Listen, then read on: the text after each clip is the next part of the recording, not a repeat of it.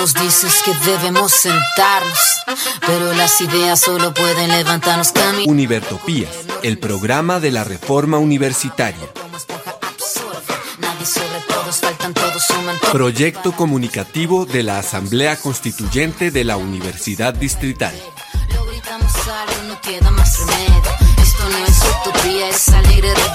Por una educación como derecho y bien común. Escúchenos en frecuencia libre en las redes sociales y los espacios de encuentro ciudadano de la universidad, el campo y la ciudad.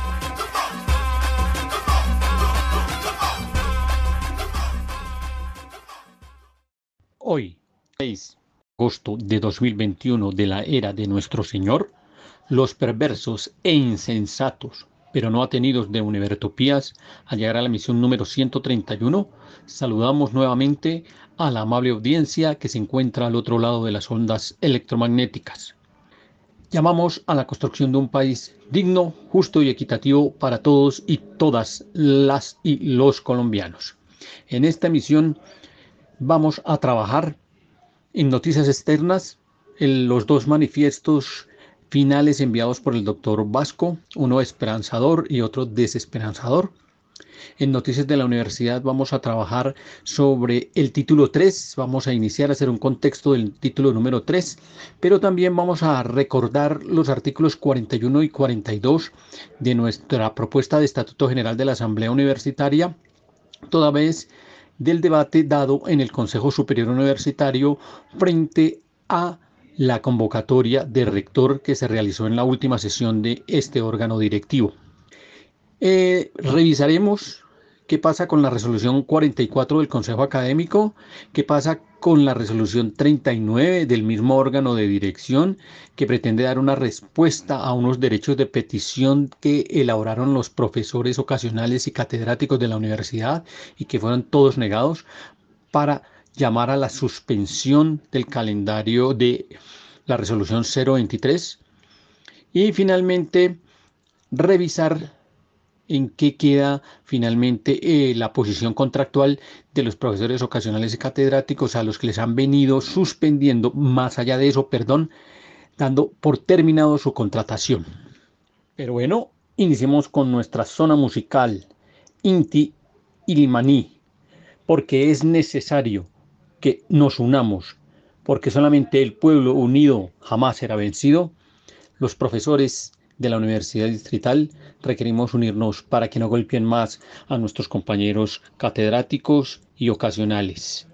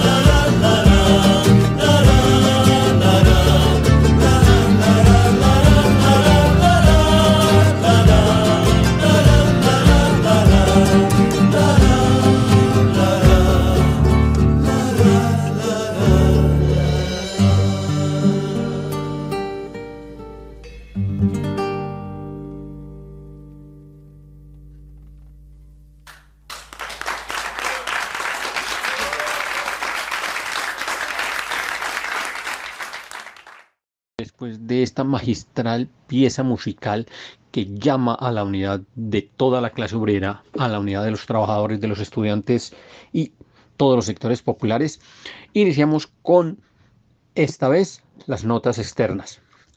Y la primera de ellas, a la que vamos a dar mucha relevancia, es al manifiesto número 24 del doctor Carlos Vasco, que lo llama manifiesto esperanzador y hace un breve análisis frente a lo que ocurre con el proceso electoral y cómo se puede vencer sin que el uribismo llegue a la segunda vuelta. En la voz de la profesora Olga Castiblanco, aquí va ese manifiesto. Manifiesto Esperanzador número 24, 230-307-377. Después del editorial del espectador del 21 de julio y de las columnas de estos tres días, parecería que ya no hacen falta más manifiestos después del número 23, en el que propuse la estrategia de las dos barridas electorales y la táctica simbólica de publicar cada día la cuenta regresiva de los días que faltan para las elecciones y para el 7 de agosto de 2022. Si entendemos lo que pasó con los 60 votos en blanco contra Gustavo Bolívar en el Congreso, veremos que la estrategia de las dos barridas electorales está funcionando bien. Nada de componendas entre los dos grupos que podemos llamar el de centro izquierda social democrática y el grupo de izquierda democrática radical. Cada grupo debe seguirle exigiendo al otro seriedad y coherencia, propuestas claras y viables y deberá seguir rechazando cualquier alianza previa a las elecciones para que dentro de 308 días el que diga Uribe ni siquiera pase a segunda vuelta. Dos listas cerradas, encabezadas una por Angélica o por Ángela María como centro guion izquierda social guion democrática y la otra por Margarita Rosa como izquierda democrática radical darán la primera barrida dentro de 230 días. Alejandro Gaviria, Sergio Fajardo o Juan Manuel Galán por un lado y Petro por el otro. Darán la segunda barrida dentro de 307 días para que el que diga Uribe ni siquiera pase a segunda vuelta.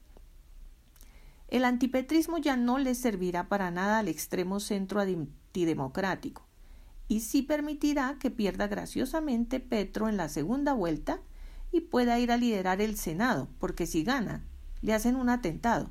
Y ya sabemos quiénes sí saben contratar buenos, entre paréntesis, para militares colombianos, para matarlos sin hacer chambonadas. Tenemos pues fechas fijas, estrategia clara y táctica simbólica. Todo lo que propongamos para hacer pedagogía, proselitismo, propaganda o campaña para la estrategia de, los dos, de las dos barridas electorales y la táctica de publicar en todas las partes la cuenta regresiva tiene exactamente 230 días para realizarse, pues la primera barrida en las elecciones legislativas será el 23 de marzo.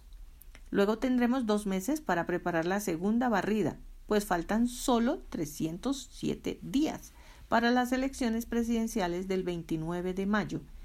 Y, entre paréntesis, qué alivio, 377 para la posesión del próximo presidente el 7 de agosto. Adelante con la estrategia de las dos barridas electorales. Sigamos publicando diariamente la cuenta regresiva. Hay esperanzas firmes y bien fundadas para el 7 de agosto de 2022. Carlos Eduardo Pasco Uribe. Bueno, lo importante aquí es la pedagogía que el doctor Pasco hace sobre el tema, la manera como hay que enfrentar el proceso electoral que viene y cómo desde el punto de vista democrático los números casan. 230 días para las elecciones legislativas, 307 días para las elecciones presidenciales. Y teniendo en cuenta en este caso como estrategia que tanto el centro como la izquierda mantengan las condiciones en las que vienen para lograr que en esas dos elecciones las dos pasen dejando por fuera la posibilidad de que ingrese al final Álvaro Uribe Vélez o el candidato que éste postule. Así que lo interesante es que en medio de este proceso pedagógico se entiendan los números que formula el doctor Vasco, ir disminuyendo el 307 para la elección que corresponde a las presidenciales, el 230 el número de días que corresponden a las legislativas. Ese es esperanzador, pero también unos días después nos envía un nuevo manifiesto, en este caso el manifiesto desesperanzador, otra vez en la voz de la profesora Olga. Manifiesto desesperanzador número 25. Guión 225 302 372. Después de mi manifiesto esperanzador número 24, guion 230 307 377 del domingo pasado, tengo que confesar que pensaba sinceramente que mi esperanza y la de todos mis amigos y amigas aumentaría día a día con la táctica de la cuenta regresiva sugerida por Pablo Felipe Robledo en El Espectador 7 de julio de 2021, que retomé en mi manifiesto número 23. Pues la cuenta regresiva ya va a llegar a 365 días el 7 de agosto próximo. Pero tengo que confesar también que ayer recibí un golpe tan duro que no tengo más remedio que compartir este dolor de patria con mis lectores y lectoras, para que sintiéndolo juntos no sea más, no sea más llevadero. Y para que, aunque aumente la indignación, podamos refrenarla para que no se vuelva rabia, ira, furia y venganza, sino que logremos mantener la firmeza, el temple de espíritu y la prudencia por un año más y emprender las acciones conducentes a la estrategia de las dos barridas electorales dentro de 225 y 302 días. Para explicar mi dolor, transcribo en su totalidad esta noticia del diario El Espectador del sábado 24 de julio de 2021. En negrilla. Habla alemana tras atentado en su contra en Cali. Dos puntos. Abre comillas. Rebeca Linda Marlene Sprober denunció que sicarios le dispararon cuando estaba en la calle junto con un amigo, quien actualmente se debate entre la vida y la muerte, tras recibir trece disparos. Abre comillas. Ayer en la noche me vi con un amigo para trabajar en algunos temas del paro. Estábamos sentados afuera en un lugar público y de pronto y sin hablar vino un sujeto y nos disparó a corta distancia. No dejó de disparar hasta que el arma se quedó sin tiros. Mi amigo estuvo frente a mí y me salvó la vida. Él recibió trece impactos de balas en todo el cuerpo, tres de ellos en la cabeza y varios en el pecho. En estos momentos mi amigo se encuentra entre la vida y la muerte, y ya ahora es el milagro más grande que esté con vida. Él sigue luchando, pero su estado está muy crítico. Cierra comillas escribió la alemana Rebecca Linda Marlene Sprober en su cuenta de Facebook sobre el episodio trágico que vivió la noche del pasado 22 de julio.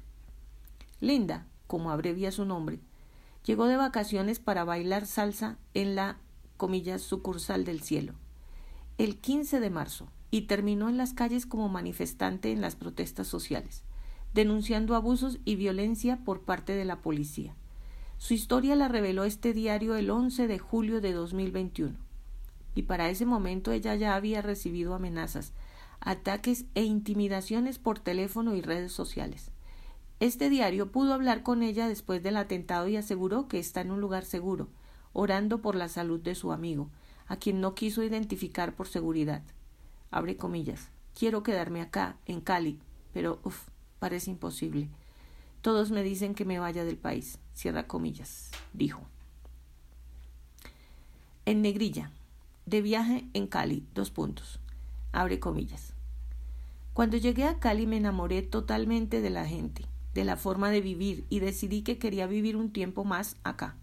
Empecé a trabajar como voluntaria en una escuela muy reconocida de baile que se llamaba Arrebato Caleño, pero se intensificaron los toques de queda y ya no pudieron dar las clases que se hacían en la noche y quebraron, después de resistir lo que más pudieron durante la pandemia. Esa fue una fuerte motivación para unirme a la gente que empezó a protestar. Después pensé que como en México había trabajado en periodismo, aquí también podría documentar con mi mirada lo que estaba sucediendo. Entonces empecé a grabar testimonios y abusos de la policía y a mandarles eso a mis contactos que tenía de prensa. Comentó en su momento. Esta alemana ha sido testigo de las protestas sociales en Colombia más fuertes en décadas, aupadas por el descontento social y la crisis económica que agudizó la pandemia por el COVID-19. Manifestaciones que también han terminado en escenas violentas reprimidas por la policía, con un saldo de al menos 44 civiles muertos, entre paréntesis 26 de estos en Cali, en 60 días. Entre el 28 de abril y el 26 de junio, según Indepaz y Temblores. Las amenazas en su contra llegaron por primera vez el 22 de junio, un día después de tener un diálogo tenso con algunos integrantes de la policía en el barrio San Judas, en la Comuna 10, al suroriente de Cali. Abre comillas. Un día después, como a las 11 pm, llegó una llamada en que me decían que me iban a llevar a matar y a desaparecer y que les iban a echar la culpa a los manifestantes. Cierra comillas, le contó al, a el espectador. Ese día también hombres de civil llegaron a amenazar a la amiga que la acompañó la noche en que interpeló a los policías hasta su casa. Por esos días de junio también, desde una cuenta de Instagram, entre paréntesis que ya no existe, llamada, abre comillas, obedece a Petro, cierra comillas, cuyo perfil decía dos puntos, abre comillas, vamos a evidenciar la capacidad de obediencia de los borregos de Petro y sus porquerías, cierra comillas le escribieron mensajes intimidantes. Así quedó registrado en las capturas de pantalla de estos mensajes que pudo guardar. Dos puntos, abre comillas.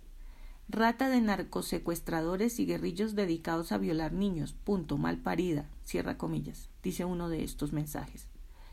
O abre, abre comillas. En esa cuenta tomaron fotos mías que cogieron de mi Facebook y me amenazaron y dijeron que era de la guerrilla.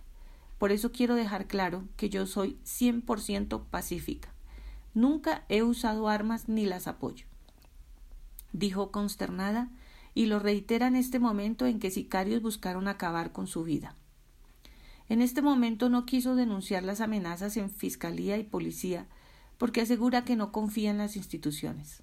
Antes de este último atentado ya había vivido una situación similar. Dos puntos. El sábado 3 de julio estuvo en Puerto Resistencia. Fue a un concierto y se reunió con varios amigos, entre ellos con una amiga que suele estar en ese punto de protesta de Cali.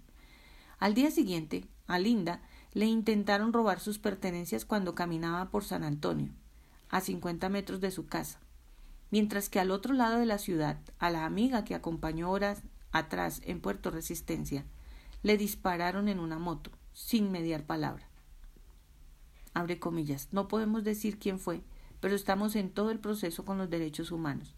Solamente quedó muy claro que no se trató de un robo. Esto fue un atentado con el objetivo de matar a sangre fría. Cierra comillas. Fue lo último que escribió sobre el más reciente episodio que ya puso en conocimiento de la Fiscalía. Su cuerpo quedó todo amoratado porque los disparos salieron del cuerpo de su amigo y la alcanzaron a impactar. Por lo pronto, Linda sigue en Cali, pero sus días de tranquilidad, salsa y vacaciones en la sucursal del cielo quedaron para siempre atrás. En negrilla, epílogo.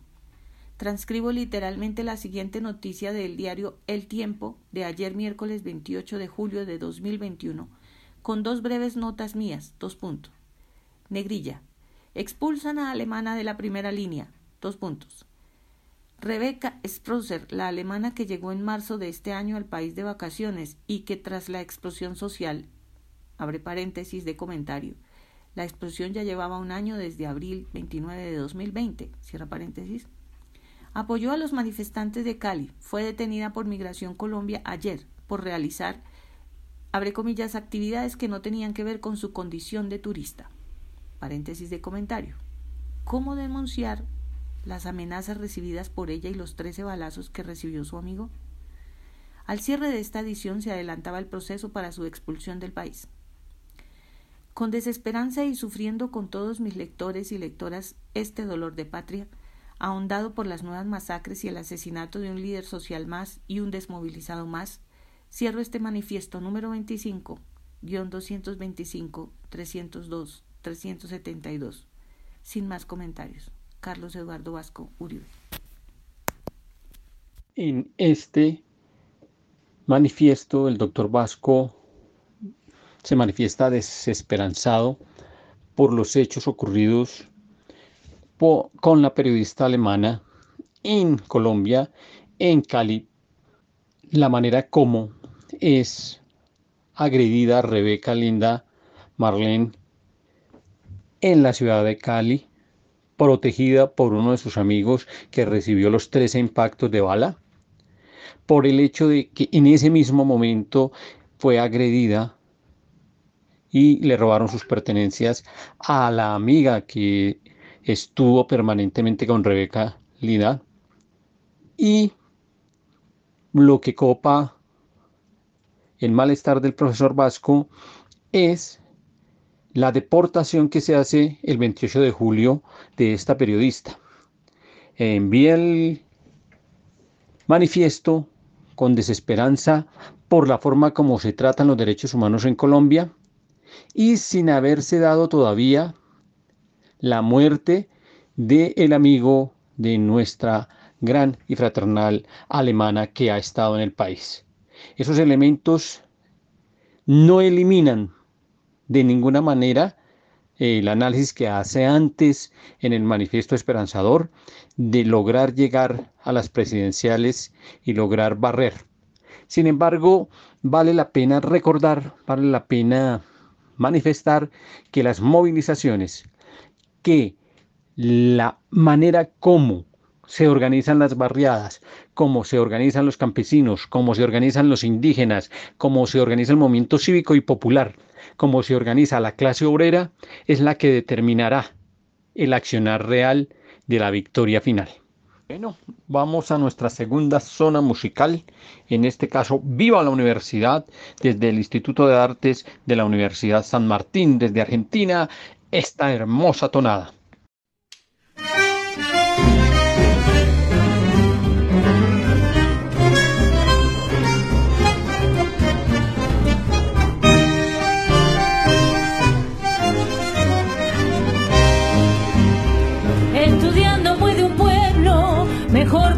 En la vida cuando el saber se cultiva.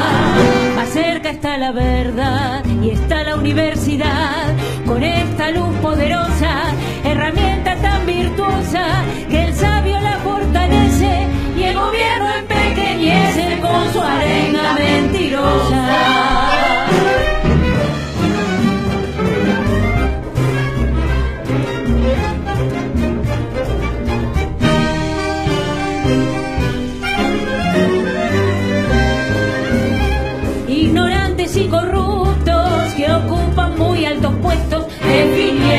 Presupuestos y salarios con monedas.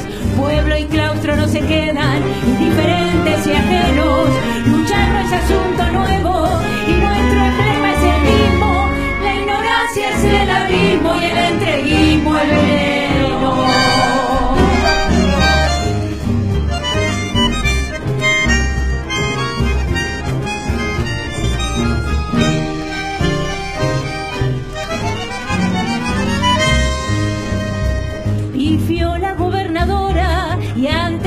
Asombro del orbe, los claustros no son palpores. Muy suelta de cuerpo habló, será tal vez el temor de este gobierno inclemente, que el pueblo agite la mente y demande con su ciencia que se meta su indecencia en el fondo del retrete.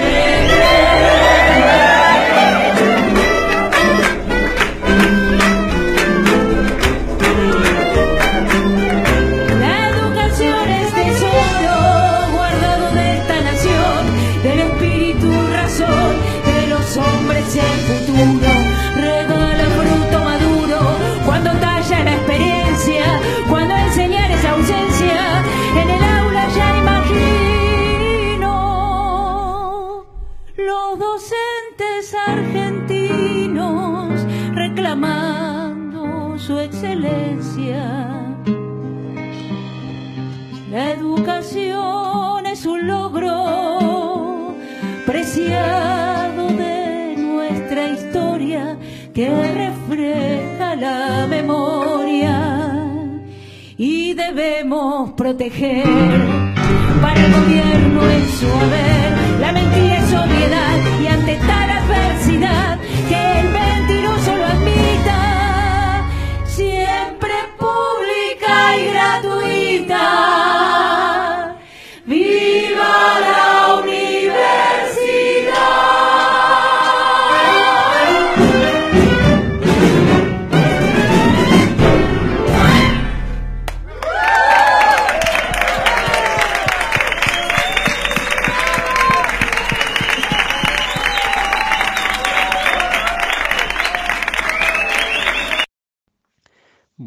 después de esta canción hermosísima, entramos a las noticias de la universidad.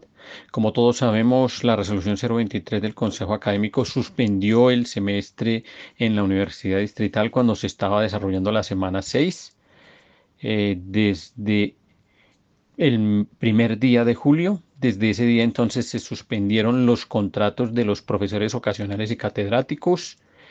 Eh, a través de la sesión del Consejo Superior y del Consejo Académico, de las cuales hicimos menciones en el programa anterior, se definió que la suspensión no se levantaba, pero se supone que se dieron las negociaciones de manera que se dan las condiciones académicas para que los estudiantes puedan regresar a clase, pero no así las condiciones laborales de los docentes. Esas condiciones quedaron traspapeladas con la no, levantar la suspensión. A propósito de ellos, vale la pena oír la voz de los docentes. Y entonces vamos a oír esta primera voz del profesor Eusebio, que a propósito de la época del invierno, que obliga a los maestros y a las maestras universitarios a sufrir como están sufriendo por las suspensiones contractuales y los obliga a pronunciarse, a ir a las asambleas, a levantar su voz contra la injusticia que se desarrolla frente a su problema contractual en medio de la pandemia, él manifiesta lo siguiente. A propósito de la época de invierno obligado de algunas maestras y maestros universitarios en las tierras de la Yayala. Existe un país en las tierras de la Yayala en donde la mayoría de sus maestras y maestros universitarios, cerca del 70%, junto con otros seres humanos de su territorio, cerca de otro 70% más, han venido siendo tratados por más de tres décadas como nadie bajo el calificativo de ocasionales o catedráticos. Dentro de una academia que dice llamarse universitaria, pendiente del paradigma positivista de la ciencia moderna occidental europea, en donde lo fundamental solo pasa por lo que se puede matematizar, instrumentalizar, objetivizar, determinar, universalizar y expresar en inglés, y no por lo que sienten dichos maestros y maestras universitarios por cerca de una tercera parte del año, cuando por lo reglado en dicho país se encuentran desempleados. Esta vivencia de tales maestras y maestros no solo es para tal academia una nimiedad, sino que ha pasado a ser parte del paisaje natural, del que ya nadie habla ni se indigna, salvo los maestros y maestras que la padecen. Sin embargo, para tales maestras y maestros, esta vivencia de ausencia de derecho es altamente sustancial, existencial, al punto que no solo ellos, sino sus familias, hijos o demás personas con quienes conviven, entran en estos meses de suspenso en un estado algo similar al de un invierno obligado, en donde como otros seres vivos en el globo, pareciera que no comen, que no beben, que no consumen energía, que no se mueven, en últimas, que duermen o en el peor de los casos, que mueren y luego por obra y gracia del Espíritu resucitan.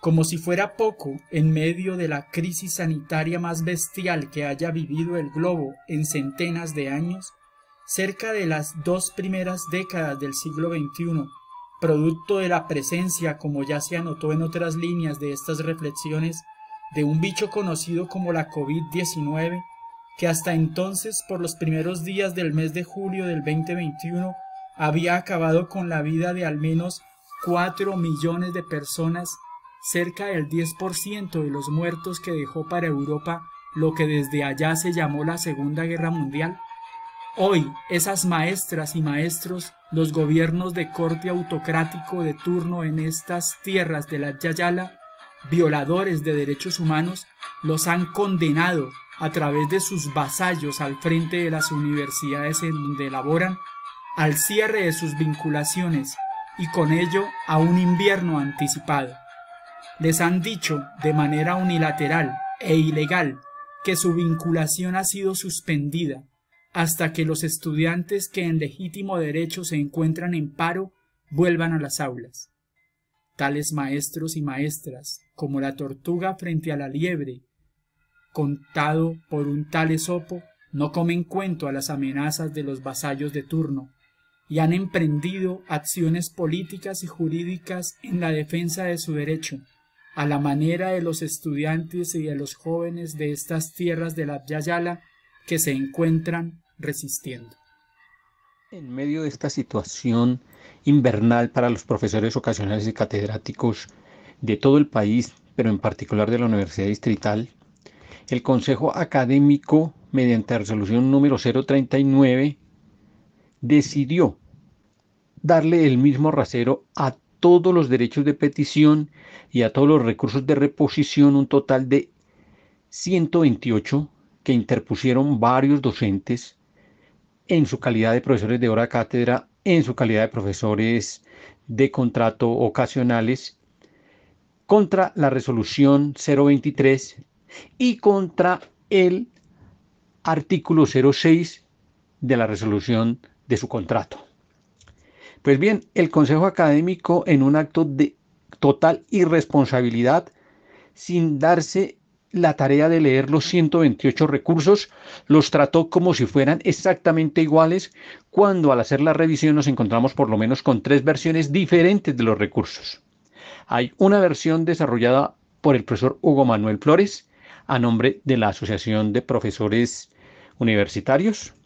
Hay una segunda versión también de otro profesor de esta asociación, el profesor Ricardo Sánchez, los dos se caracterizan porque apuntan a que se dé la revocatoria del acto administrativo 023 y hay un pool de una tercera versión en la que se solicita la suspensión de eh, ese acto administrativo, pero adicionalmente se solicita que el acto administrativo que constituye la contratación de los docentes sea eh, revisado y que se elimine el artículo sexto de esta contratación, de este documento, que dice que una vez se suspenda por caso de fuerza mayor, por caso fortuito, el contrato de los profesores o la actividad docente que estos realizan, se darán 15 días para pensar, para poder desarrollar la cancelación o la terminación del contrato.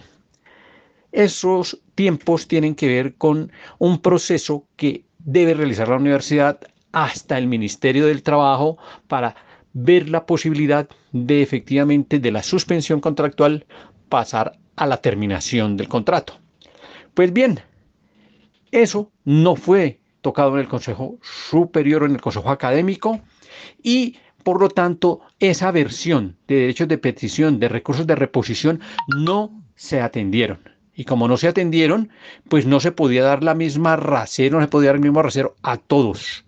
Y lo que hace el Consejo Académico es sencillamente decir que por ser un acto eventualmente de orden de administración general, no hay por qué hacer labor de levantamiento o de la suspensión o revocatoria de la resolución correspondiente. Y entonces que siguen firme. Sin embargo, mediante la resolución 044, se reactiva el semestre, que es otra forma de suspender la suspensión. Y en vez de darle una respuesta positiva a los profesores para que continúen con su labor, entre los dos eventos, entre la resolución 039 que golpea a los profesores y que mantiene la decisión del Consejo Académico y desconoce más de 100 eh, eh, recursos de reposición, viene la continuidad del semestre, pero aparecen unas resoluciones por facultad que le quitan la condición de profesores ocasionales a los profesores y les dan por terminados sus contratos.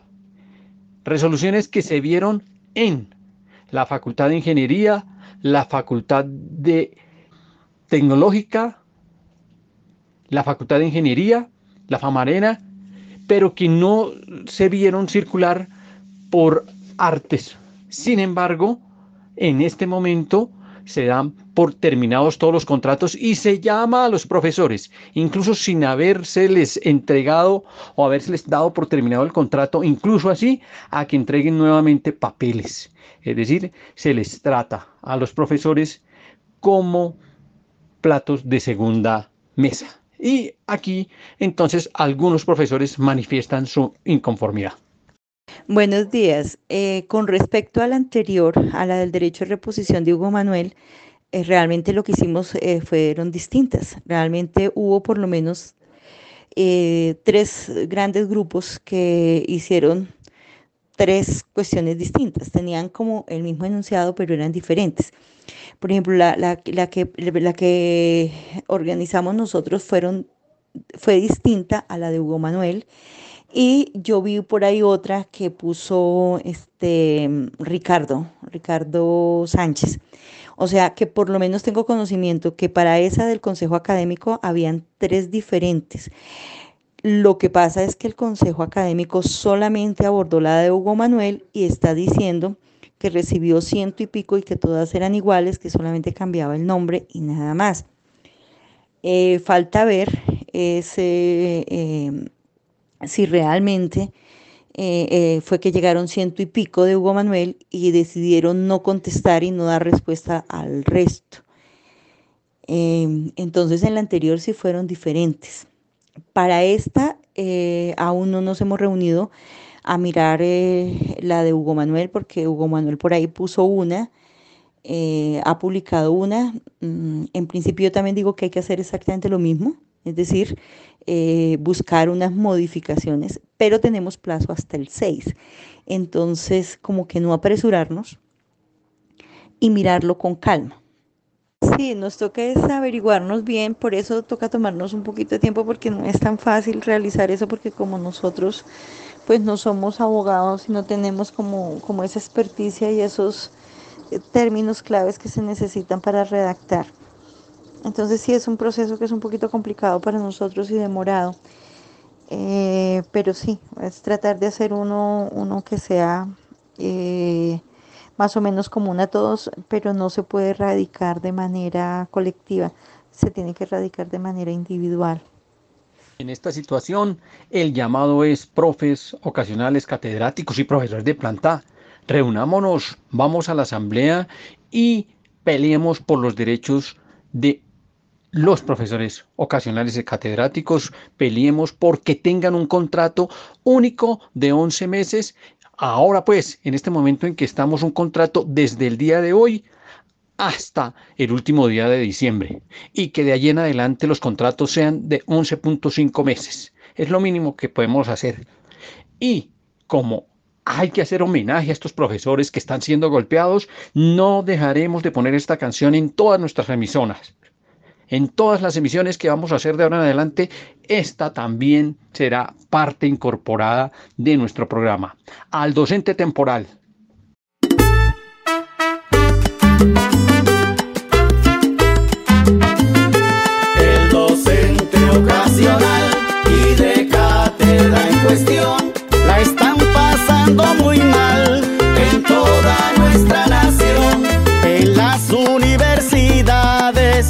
públicas de la nación. Hay que decir las verdades con claridad y razón. Hay docente ocasional y de cátedra precarios con exceso laboral, pero de bajos salarios. Dicen que no es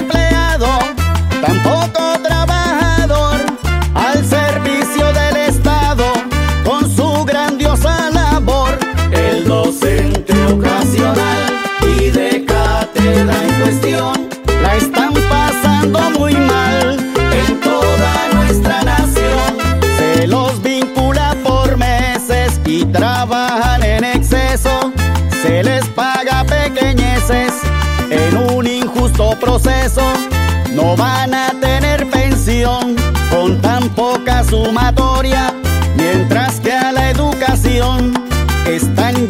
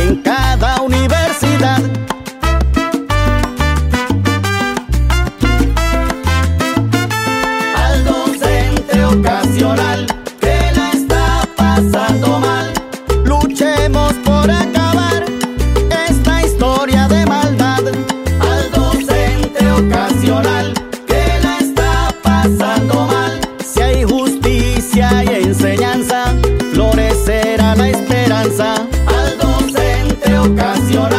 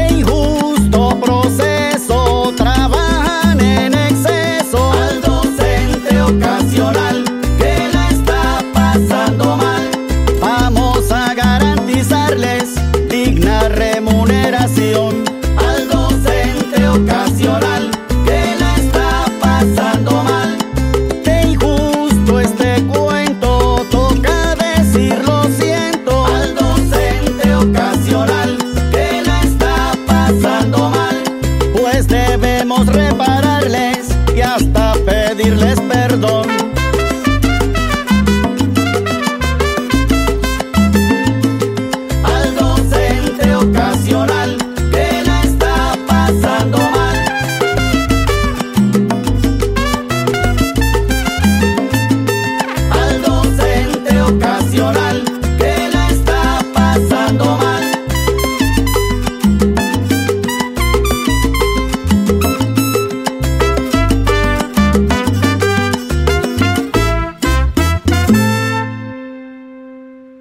y sí que lo están pasando mal y realmente que sí les debemos es una disculpa y debemos no solamente los profesores de planta, sino la población colombiana levantarnos por asegurar su proceso de formalización laboral, que es la única alternativa que le queda a estos profesores. Una disculpa a todos ellos desde los profesores de planta, desde los estudiantes, desde la sociedad colombiana y que todos nos pongamos la camisa por asegurarles su estabilidad laboral. Antes de entrar a eh, las notas de la reforma, vale la pena recordar que en estos días Esteban Soto, Eider Arevalo y John Alexander Castañeda participaron de la prueba de marcha de 20 kilómetros.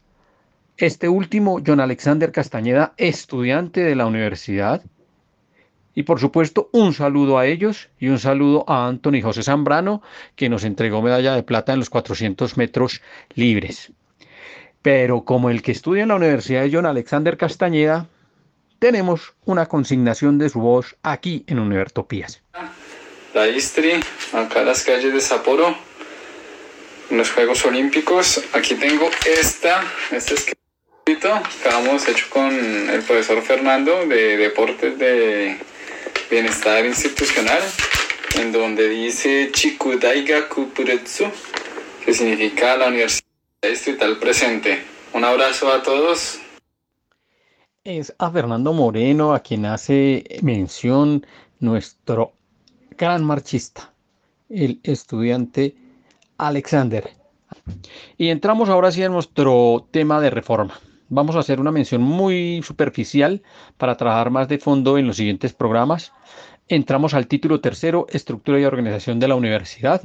En esta estructura y organización de la universidad hay varios capítulos. El capítulo 1 es organización académica y el capítulo 2 es organización administrativa. Dentro de la organización académica lo que hay que destacar es que hay una concepción que delinea la concepción académica, que es la concepción de campo entendido este como el escenario social de interacción y de comunicación que permite la conformación e integración de comunidades académicas que interactúan entre sí y al interactuar establecen un diálogo de saberes que pretende difundir, que se dispone difundir y establecer en ese diálogo la deliberación y las tensiones liberadoras en cada uno de esos campos. Y da origen a tres campos, al campo de formación, al campo de conocimiento saber y al campo estratégico. Con base en esos tres campos se potencian las tres funciones universitarias, la función de formación, la función de investigación y la función de proyección social.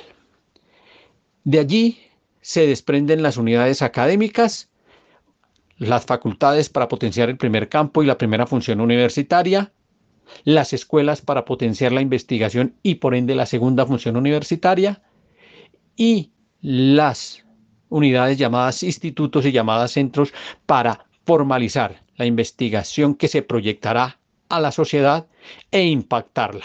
Ese es, en resumen, eh, el concepto que aparece allí y desde allí se genera un eh, equipo de trabajo que potenciará cada una de estas unidades, entiéndase los directores o los directivos de cada unidad, llámense decano, director de escuela, director de instituto, director de centro, vicerrector de formación, vicerrector de investigación o creación y vicerrector de extensión y proyección social. Y desde el punto de vista administrativo, la concepción es la concepción de la formalización de sistemas y entonces se potencia una categorización sistemática para desarrollar la propuesta administrativa con tres grandes bloques de subsistemas que desarrollaremos muy particularmente en unos dos o tres programas y dentro de esos subsistemas hay un cuarto elemento que tiene que ver con el bienestar universitario, que desde este punto de la reforma deja de ser una entidad estrictamente asistencialista para convertirse en una entidad que realmente responde con funciones que van a darle alternativas a los estudiantes y a miembros de la comunidad para que vivan bien al interior de la universidad con la concepción del buen vivir que viene desde nuestros ancestros. Lo dejamos allí y Vamos a hablar ahora de lo que está ocurriendo en el Consejo Superior Universitario con dos aspectos de la reforma. El primero de ellos Es el camino que va a surtir el documento de la reforma universitaria. El segundo, lo que tiene que ver con la convocatoria a la eh, designación de rector de la Universidad Distrital. Frente al primero, en el último Consejo Superior Universitario, el representante de los profesores presenta una propuesta que sale de la reglamentación interna del Consejo Superior Universitario y que es propia de cualquier proyecto nuevo. Y consiste en que ese proyecto nuevo que ingresa entra a una o varias comisiones. Las comisiones lo analizan por su contenido en diferentes aspectos o de conjunto. Después entregan informes esas comisiones al Consejo Superior en pleno y sobre los debates se van dando aprobaciones. Ese proceso que formula el representante de los profesores, el profesor Homer Calderón en este caso, está previsto que se desarrolle durante todo el segundo semestre de este año, es decir, prácticamente inicia en el mes de agosto y estaría terminando por allá en el mes de octubre, siendo optimistas. En términos reales es el mismo proceso que se vivió en el año 2008-2009 con el proyecto que salió de la Asamblea Universitaria que se discutió durante todo el 2010, 2011 e incluso parte del 2012 para decidir finalmente que no se aplicaba y que se conformaría una nueva comisión para trabajar solamente la parte académica, que llevó luego en el 2013 a la aprobación del Acuerdo 08 y el Acuerdo 09 que fueron después derogados gracias a la movilización de los estudiantes y la comunidad universitaria. Igual que ocurrió con el proceso de reforma del 2015 que llevó a una comisión conciliadora del Consejo Superior y, de la Asamblea Constituyente. Los acuerdos llevaron a que se entregara un documento en el 2017 y ese mismo documento del 2017 sufrió el mismo trámite que lleva a que se entregue una contrapropuesta del Consejo Superior en el 2018, se, se siga trabajando en el 2019, gracias al movimiento de los estudiantes se crea la Asamblea Universitaria y se convierta en uno de los documentos básicos de esta Asamblea. En ese orden de ideas, ya ese camino ha sido recorrido y en el camino se ha demostrado que el funcionamiento no es el mejor. Y ahí está. Eso es.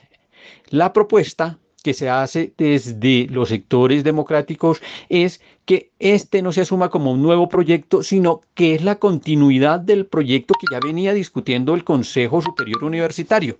Y en ese orden de ideas, lo que se da es el debate ya en plenaria del Consejo Superior, porque las comisiones ya lo estudiaron, porque ya lo venían discutiendo y al presentárselo a la comunidad, la comunidad le solicitó unas modificaciones, modificaciones que han sido incorporadas por la Asamblea Universitaria. No queda más que en plenaria del Consejo Superior Universitario se defina que es la propuesta que ha debido presentar el representante de los profesores que juró que iba a defender el proceso.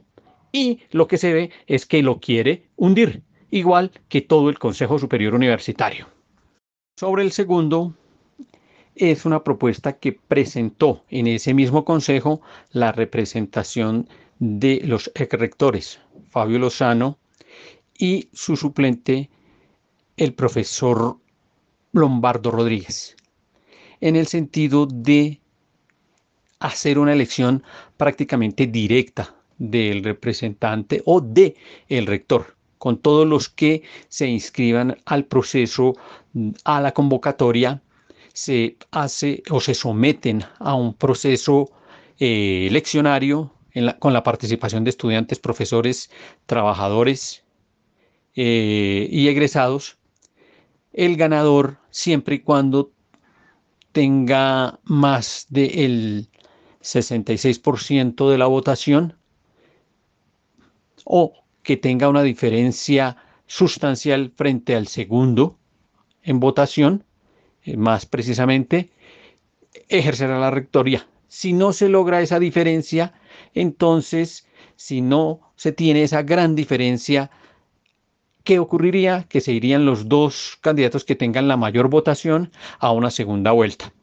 Ese, en resumen, es la propuesta que presentan la representación de los rectores eh, en el Consejo Superior Universitario se da la votación en términos de definir si se hacen modificaciones o no al acuerdo 014 que dio origen a la elección del actual rector.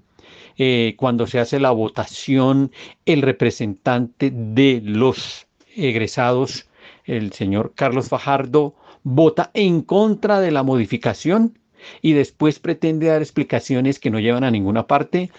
Por ende, cuando se había podido dar un empate de 4 a 4, se da una derrota de esta propuesta 5 a 3. Independientemente de las razones que haya tenido el consejero Fajardo, eh, el asunto quedó allí, embolatado. Pero esta gran oportunidad se perdió. Los estudiantes presentaron una alternativa para que se viese, si hubiese modificación, la propuesta que aparece en, la Asamblea Universitaria, que fundamentalmente consiste en un proceso eleccionario en un proceso de calificaciones en el cual la primera calificación la llevaría la hoja de vida, que tendría una ponderación sobre 20 puntos, luego la consulta que llevaría una ponderación sobre 70 puntos llegando a 90 y finalmente una entrevista del Consejo Superior Universitario de 10 puntos. El que tenga el mayor puntaje en todo el proceso sería designado rector.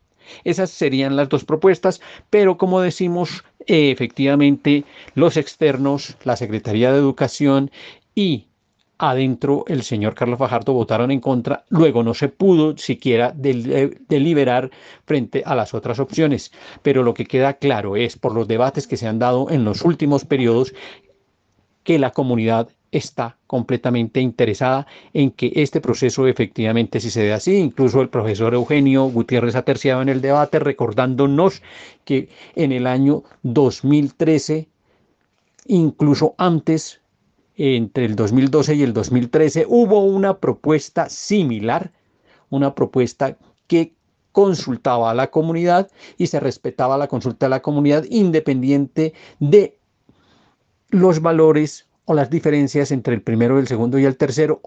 Es decir, el que tuviese la mayor votación era nominado en forma directa, pero en un consejo posterior la propuesta quedó derrotada. Es decir, se repite la historia. El que no estudia está condenado a repetir la historia. Bueno, y hasta aquí la emisión del día de hoy. Nos vamos a nuestra última zona musical con una canción también para la universidad. Así se titula A la Universidad, video de buena fe desde Cuba, realizado para el séptimo Congreso de la FEU, UJC. Aquí está.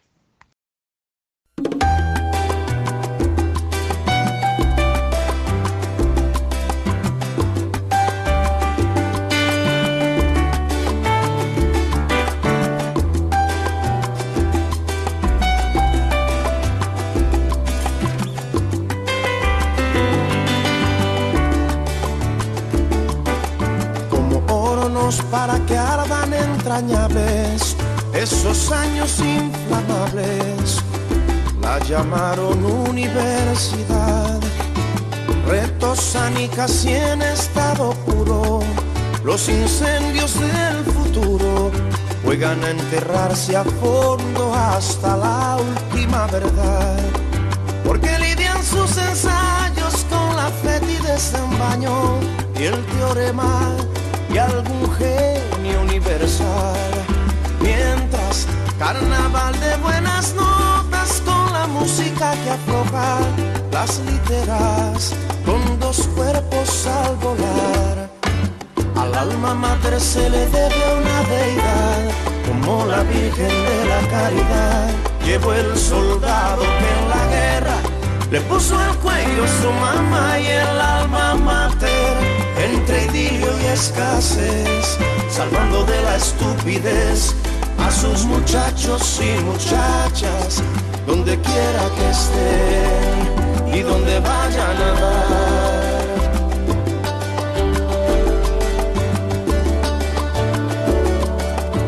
Vienen como en viaje de regreso, con la fuerza del progreso, y la llamamos universidad. Busca por la ciénaga y la sierra, por las calles de tierra, la elegancia de aquel mella que también podía luchar, sabía morir, quería amar. Huellas que provocan la porfía que otro gallo cantaría si manzana Echevarría para el pulso de Batista. Y aprendiendo las aristas de la historia y la fortuna para saltar de la cuna y ver con la propia vista. Al alma mater se le debe una bella, como la Virgen de la Caridad. Llevó el soldado que en la guerra le puso el cuello su mamá y mater en su pez. Paciencia con inmediatez frente a buenas y malas rachas.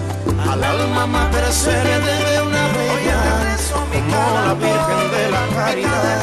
Llevó el soldado que en la guerra le puso al cuello su mamá y el alma mater entre idilio y escasez, salvando de la estupidez a sus muchachos y muchachas, donde quiera que estén. Los perversos e insensatos, pero no atenidos de Univertopías, agradecemos a nuestro ingeniero de sonido, a la Academia Luisa Calvo, a todos nuestros invitados, a quienes nos están escuchando y oyendo a través de las ondas sonoras. Nos vemos y nos oímos en una próxima emisión y esperamos que todos continúen o continuemos peleando y luchando por una universidad de carácter popular al servicio de todas y de todos. Tú nos dices que debemos sentarnos, pero las ideas solo pueden levantarnos camino. Univertopías, el programa de la reforma universitaria. Proyecto comunicativo de la Asamblea Constituyente de la Universidad Distrital.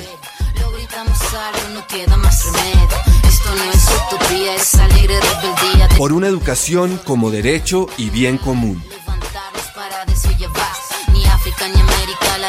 Escúchenos en frecuencia libre en las redes sociales y los espacios de encuentro ciudadano de la universidad, el campo y la ciudad.